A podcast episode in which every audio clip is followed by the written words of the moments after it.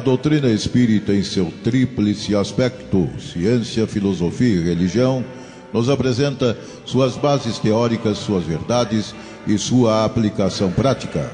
Codificada por Allan Kardec, serve como guia de orientação quanto ao sentido da vida, elucidando algumas questões fundamentais da existência humana, como de onde viemos, para onde vamos, o que é o fenômeno da morte, o que é a reencarnação.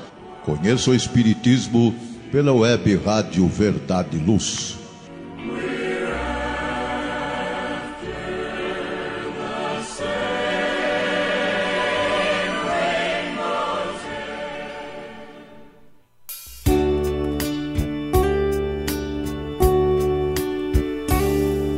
Estou aqui outra vez em busca desse abrigo,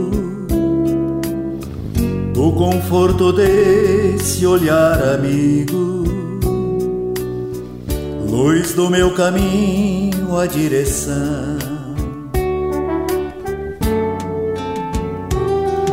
Estou aqui por tantas angústias e conflitos e por tantos outros tão aflitos, sabem que você é a solução.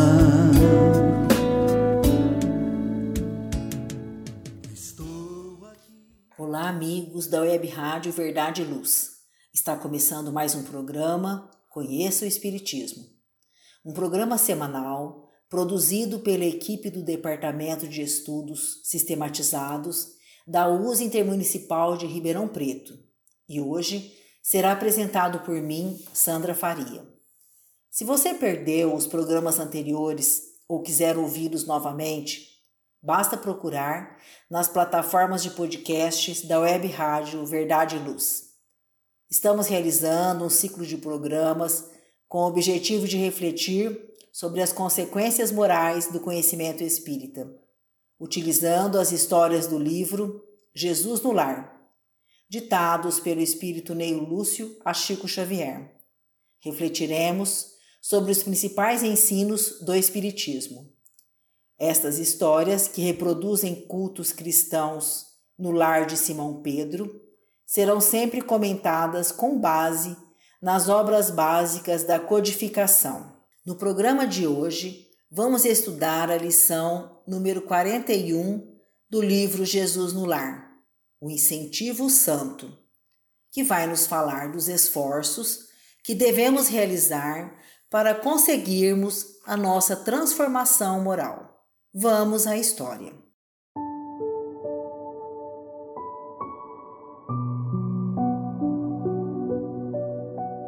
Aberta a sessão de fraternidade em casa de Pedro, Tadeu clamou irritado contra as próprias fraquezas, asseverando perante o mestre: Como ensinar a verdade se ainda me sinto inclinado à mentira? Com que títulos transmitir o bem quando ainda me reconheço arraigado ao mal? Como exaltar a espiritualidade divina se a animalidade grita mais alto em minha própria natureza? O companheiro não formulava semelhantes perguntas por espírito de desespero ou desânimo, mas sim pela enorme paixão do bem que lhe tomava o íntimo, a observar pela inflexão de amargura com que sublinhava as palavras. Entendendo-lhe a mágoa, Jesus falou condescendente. Um santo aprendiz da lei, desses que se consagram fielmente à verdade, chamado pelo Senhor aos trabalhos da profecia entre os homens, mantinha-se na profissão do mercador de remédios, transportando ervas e xaropes curativos da cidade para os campos, utilizando-se para isso de um jumento caprichoso e inconstante. Quando, refletindo sobre os defeitos de que se via portador, passou a entristecer-se profundamente.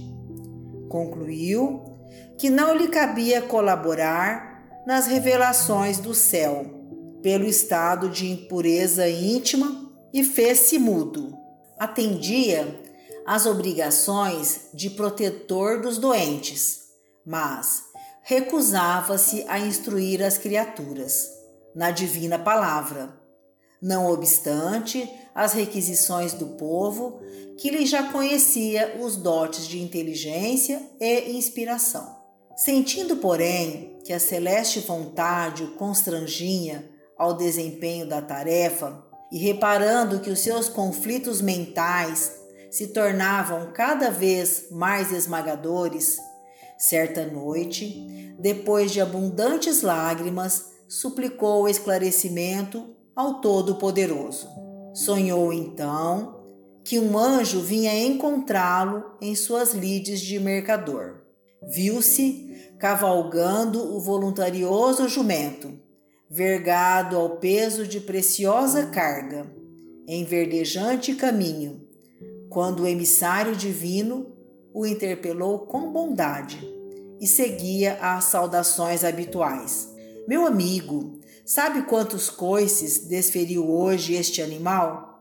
Muitíssimos, respondeu sem vacilação. Quantas vezes terá mordido os companheiros de estrebaria?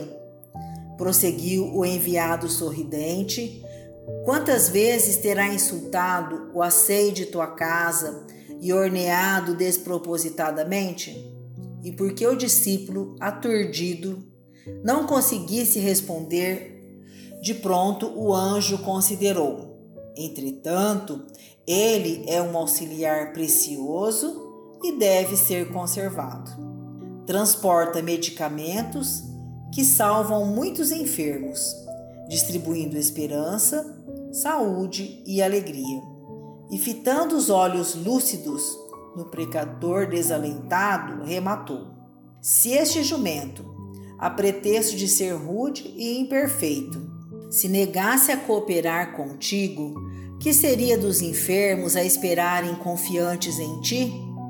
Volta à missão luminosa que abandonastes e, se te não é possível por agora servir a nosso Pai Supremo na condição de um homem purificado, atende os teus deveres, espalhando reconforto e bom ânimo, na posição do animal valioso e útil.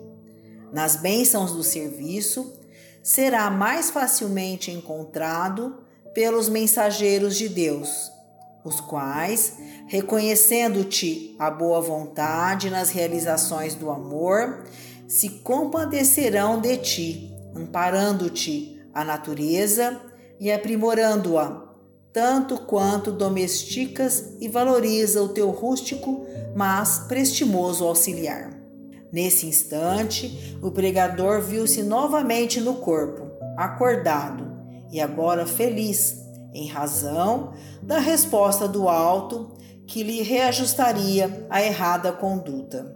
Surgindo o silêncio, o discípulo agradeceu ao Mestre com um olhar, e Jesus, transcorrido alguns minutos de manifesta consolação no semblante de todos, concluiu: O trabalho no bem é um incentivo santo da perfeição.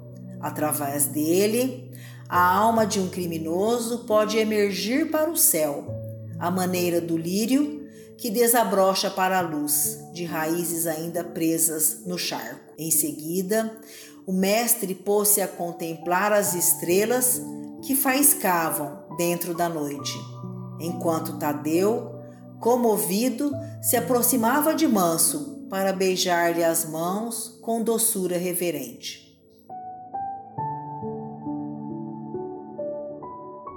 Esta é a mais bela lição de Jesus para todos nós, um verdadeiro estímulo à nossa melhoria espiritual. Podemos dizer que essa lição nos toca de perto o coração, pois eu também me reconheço com muitas imperfeições e provavelmente a maioria de nós, uma vez que estamos habitando um mundo de provas e expiações. Sendo assim, podemos refletir se já estamos preocupados com as nossas fraquezas ou ainda estamos preocupados e irritados com os erros dos outros. Vamos neste estudo refletirmos sobre em que momento estamos do nosso autoconhecimento e qual é o nosso esforço para o nosso melhoramento de cada dia em busca das virtudes e ensinamentos de Jesus? Fiquem conosco, voltamos já. Faça o Evangelho no lar. O lar é a primeira e mais valiosa escola da vida. A paz no mundo começa sob as telhas que nos acolhem. Viver em equilíbrio dentro de nossa casa é o primeiro e mais seguro passo para a harmonia entre as nações. Fortaleça os laços de fraternidade, realizando o Evangelho no lar frequentemente. Escolha um dia e horário da semana mais adequados e estude as benesses que Jesus nos legou. Aperte ainda mais os laços de união e amor entre os familiares. Converse olhando nos olhos. Fale do amor de Jesus pela humanidade. Aprenda a distribuir sorrisos. Faça do seu lar um ambiente acolhedor, equilibrado e feliz. Faça o Evangelho no lar.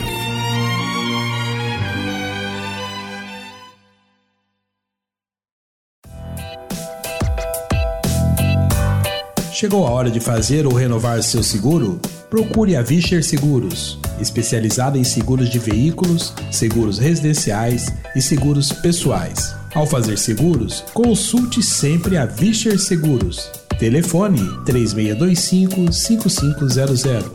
Vischer Seguros, há 22 anos trabalhando pela sua segurança com confiança. Vischer Seguros, telefone 3625-5500.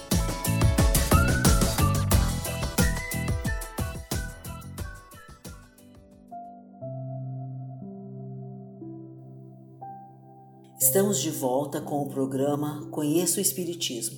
Hoje, estudando sobre os esforços que devemos realizar para alcançarmos a melhoria moral e espiritual. E vimos, na história do livro Jesus no Lar, a história do incentivo santo.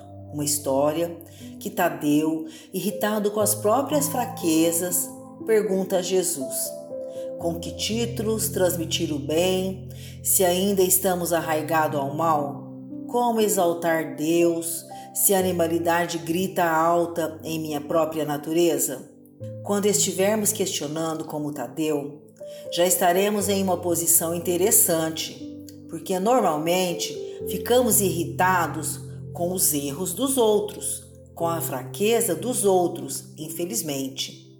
Por isso, quando alguém fica irritado com as próprias fraquezas, essa pessoa já deu um passo à frente, porque ela já começou a se preocupar com a raiz dos seus problemas. E uma questão importante que a doutrina espírita nos traz é o conhecimento de si mesmo. Então, quando ficamos irritados conosco mesmos, já estaremos trabalhando o ponto que nos traz infelicidade e deixando de nos iludir que é acusar alguém pela sua própria infelicidade.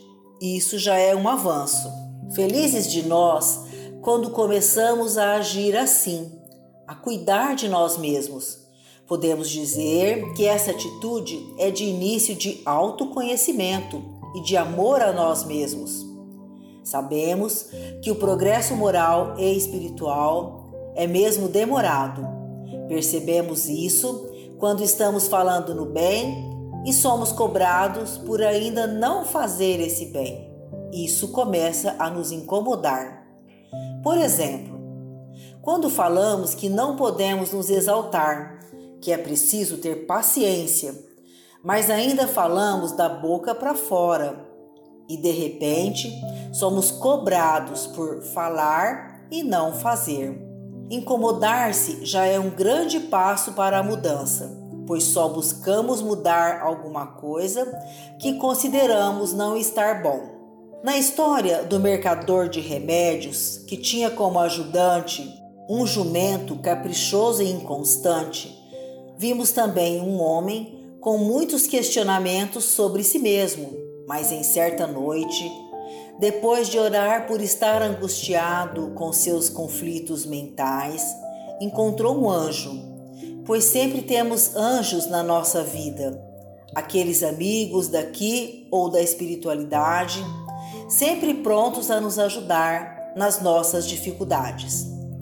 Pois bem, esse anjo mostra os acontecimentos de uma perspectiva diferente, dizendo que ele, o mercador de remédios, estava vendo os fatos de uma forma desagradável, só enxergando falhas e defeitos, mostrando a esse homem que ele estava fazendo sua parte em um bonito projeto, grandioso e importante, fazendo diferença a uma comunidade que, apesar de todas as suas imperfeições, ele fazia parte de um projeto que era levar remédios a uma determinada comunidade e assim realizando um bem para muitas pessoas.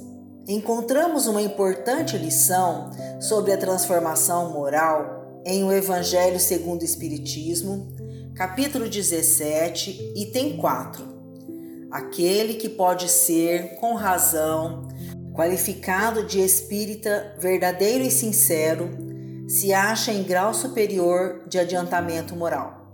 O espírito, que nele domina de modo mais completo a matéria, dá-lhe uma percepção mais clara do futuro.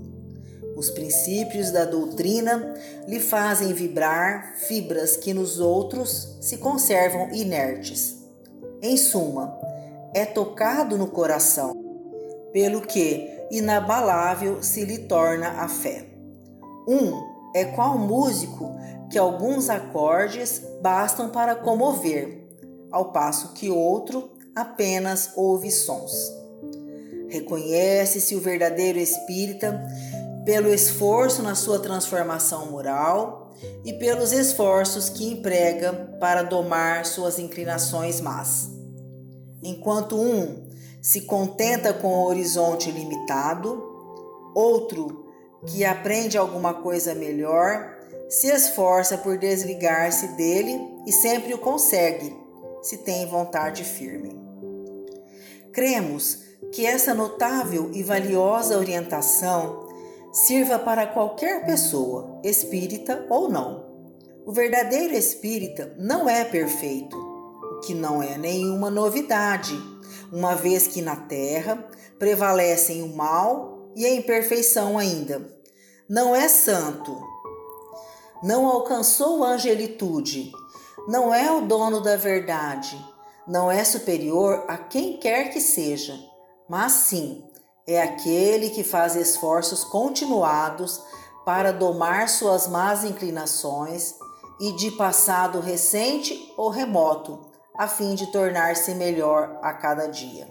E pode tornar-se melhor a cada dia quem, independentemente de ser espírita ou não, opta pelo bem sempre, sem qualquer hesitação, pois comprovadamente é a melhor opção.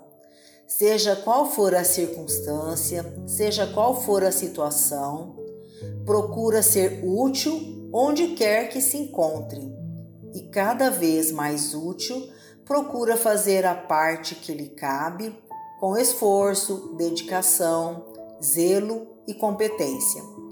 Procura agir com ética, com correção de conduta, sem causar dano ou prejuízo a outrem busca o seu aperfeiçoamento pessoal de modo contínuo e permanente, esforçando-se por se aprimorar intelectual e moralmente. Procura estabelecer-se pelo estudo, pessoal ou em grupo, e por profunda reflexão. A propósito, vale reproduzir a questão 629 de O Livro dos Espíritos, a obra fundamental do Espiritismo, que definição se pode dar da moral? A moral é a regra de bem proceder, isto é, de distinguir o bem do mal. Funda-se na observância da lei de Deus. O homem procede bem quando tudo faz pelo bem de todos, porque então cumpre a lei de Deus.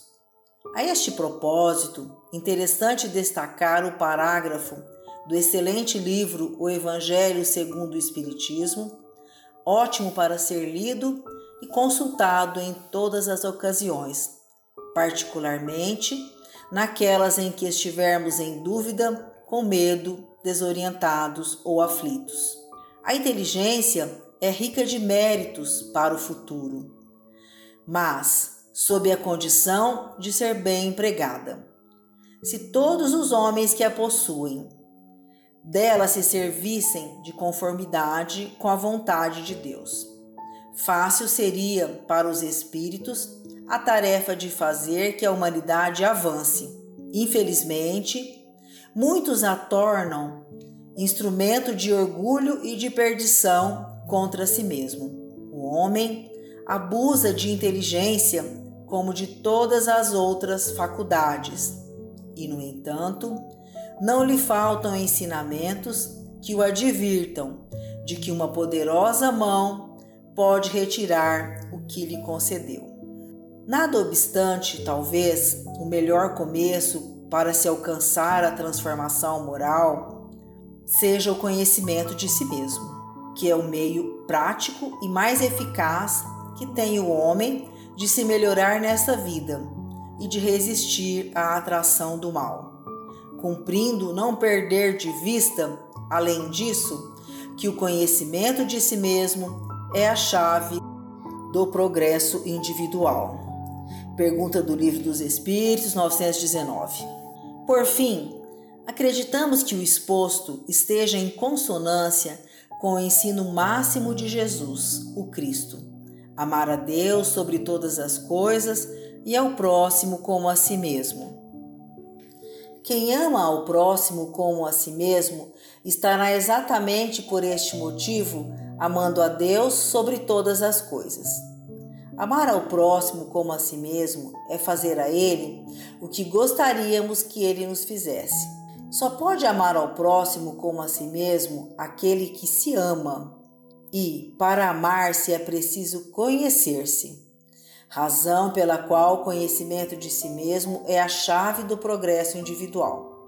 Voltamos já. Fiquem conosco.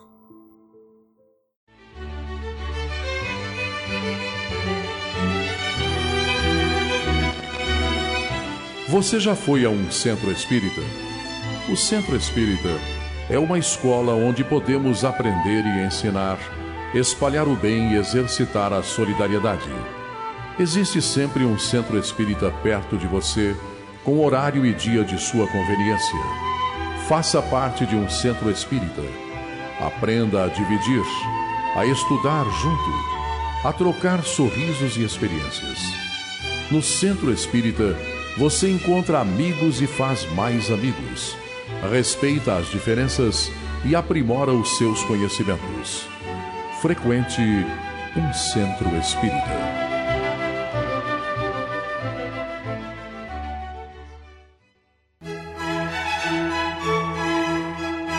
Lá, a Livraria Verdade e Luz reabriu. Nosso endereço: Rua General Osório 658, Praça Carlos Gomes, em Ribeirão Preto. Horário de atendimento: das 9 às 13 das 14 às 16 horas. Atendemos também pelo WhatsApp 16 9 2000 3870 com delivery. Enviamos os livros para você. Consulte a taxa de entrega. Use Ribeirão mais perto de você.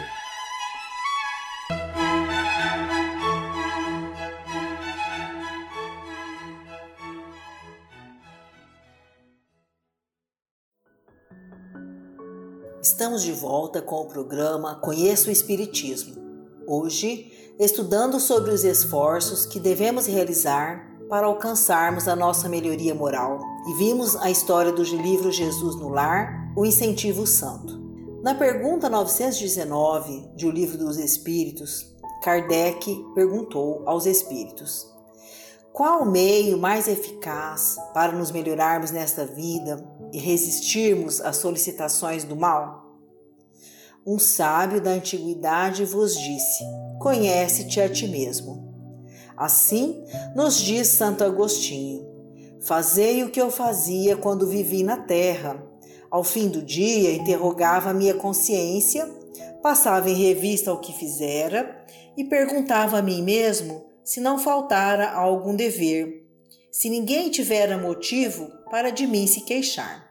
A pergunta poderia ser assim também, quando olhamos para dentro de nós. Está tudo bem aí dentro, meu irmão? É preciso coragem para fazermos essa viagem para dentro de nós, não é verdade? Analisarmos se temos feito por merecer o bem que desejamos em nossa vida. Mas, para que esta análise seja real, precisamos seguir alguns passos para que não caiamos na tentação de acreditar ser o que não somos.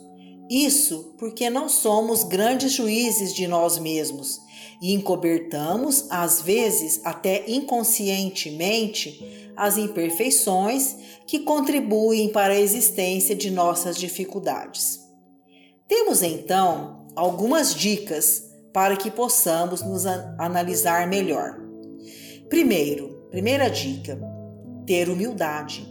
Sem humildade, construímos virtudes que não temos, como se tivéssemos uma roupa para esconder deformidades do nosso corpo. Falamos da importância de termos humildade sincera, pois sem ela, como diz o Evangelho, teremos a encobrir nossos defeitos e exaltarmos nossas virtudes. Humildade para compreendermos que erramos sim e que podemos aprender com nossos erros, sendo melhor amanhã do que fomos no hoje. Não ter vergonha de assumir um erro, mas lutar com perseverança para resistir à tentação de errar de novo. A segunda dica é compreender o próximo quem estiver sem pecado, atire a primeira pedra. E se conseguirmos estar no trabalho da humildade, conseguiremos compreender que, assim como erramos, também o próximo que convive ou não conosco tem a possibilidade de errar. E então veremos que ninguém está sem pecados, ou seja, todos temos atitudes a serem corrigidas. Isso nos dará maior força para aprendermos a perdoar e, consequentemente, viver melhor com o que está ao nosso redor. E por fim, uma terceira dica é interrogar a nossa consciência. O homem de bem interroga a consciência sobre todo o bem que fez e todo aquele que deixou de fazer. Por fim, depois de tivermos buscado a humildade e a compreensão do próximo, devemos fazer a análise sincera de nossa consciência e verificarmos se fomos úteis em todos os momentos que tivemos a oportunidade. Se temos a condição de à noite, ao colocarmos a cabeça sobre nosso travesseiro, estarmos com a consciência tranquila, cientes de que nossas responsabilidades, como esposa, como marido, pais, filhos, patrão ou empregado, foram cumpridas a contento.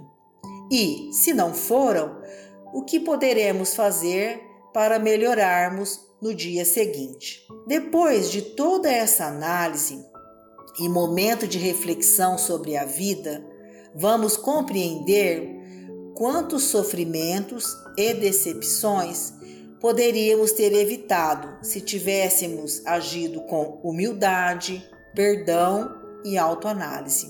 Naturalmente, que todo esse processo de autoconhecimento ocorrerá a pouco e pouco, e não de uma hora para outra, a exemplo do que acontece com a natureza, que, como bem sabemos, não dá saltos. É importante então, meus amigos, caminhar, não ficar parado, trabalhar no bem. É da lei que procuremos nos esforçar, pois, segundo a lei de Deus, nós teremos o que plantarmos, e se não tiver esforço, não tem aprendizado Por isso, seguir em frente sempre e ser perseverante. Vamos encerrar este estudo com a lição número 4, intitulada Instrução, do livro Pensamento e Vida, ditado pelo Espírito Emmanuel, pela psicografia de Chico Xavier. Já se disse que duas asas conduzirão o espírito humano à presença de Deus. Uma chama-se amor, a outra sabedoria. Pelo amor, que acima de tudo é serviço aos semelhantes, a criatura se ilumina e a formoseia por dentro, emitindo em favor dos outros o reflexo de suas próprias virtudes. E pela sabedoria, que começa na aquisição do conhecimento, recolhe a influência dos vanguardeiros do progresso, que lhe comunicam os reflexos da própria grandeza, impelindo-a para o alto. Através do amor, valorizamos-nos para a vida. Através da sabedoria, somos pela vida valorizados. Daí, o imperativo de marcharem juntas a inteligência e a bondade. Bondade que ignora é assim como o poço amigo em plena sombra, a descedentar o viajor sem ensinar-lhe o caminho. Inteligência que não ama pode ser comparada a valioso poste de aviso que traça ao peregrino informes de rumo certo, deixando-o sucumbir ao tormento da sede. Todos temos necessidade de instrução e de amor. Estudar e servir são rotas inevitáveis na obra de elevação. Toda cultura intelectual é formada em cadeia de gradativa expansão. As civilizações sucedem-se ininterruptas ao influxo da herança mental. Retrata-se Jesus nos livros dos apóstolos que lhe ditaram a obra. E temos no Evangelho um espelho cristalino em que o Mestre se reproduz por divina reflexão, orientando a conduta humana para a construção do reino de Deus entre as criaturas. Conhecer é patrocinar a libertação de nós mesmos colocando-nos a caminho de novos horizontes na vida. Corre-nos, pois, o dever de estudar sempre, escolhendo o melhor para que as nossas ideias e exemplos reflitam as ideias e os exemplos dos paladinos da luz. Com esta bela mensagem de Emmanuel, estamos finalizando mais um programa Conheça o Espiritismo. Utilizamos para este programa os livros Jesus no Lar, de Neio Lúcio, psicografado por Chico Xavier, O Evangelho segundo o Espiritismo, os capítulos 7, 11 e 13, e capítulo 17, item 3 e 4. Livro dos Espíritos, perguntas 619 e 629. Pensamento e Vida, ditado por Emmanuel a Chico Xavier. Obrigada pela audiência até o próximo programa. Estou aqui, venha iluminar pensamentos e aliviar meus sofrimentos. Só você eu sei é a solução. Por isto, meu amigo, cada vez mais forte a minha fé e a minha crença. Toda parte encontro seu olhar, sua presença, e elevo o pensamento em oração.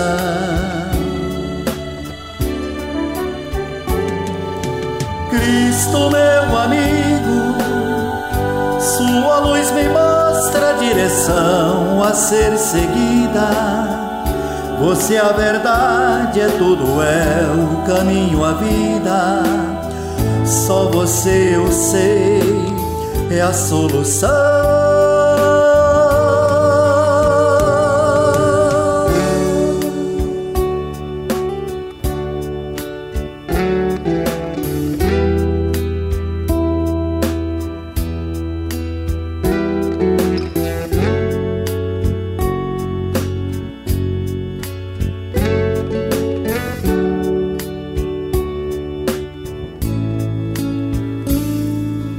Estou aqui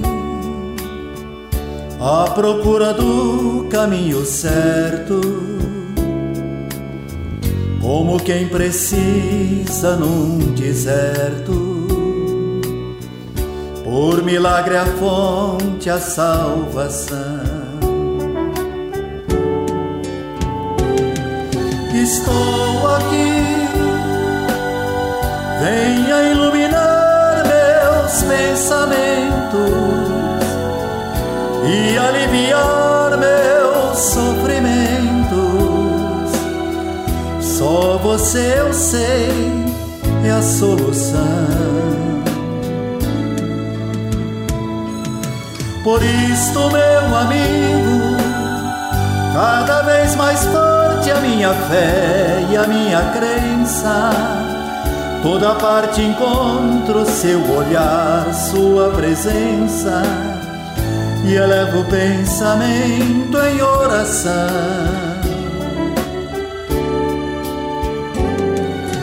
Cristo, meu amigo, sua luz me mostra a direção a ser seguida. Você é a verdade, é tudo, é o caminho, a vida. Só você eu sei, é a solução.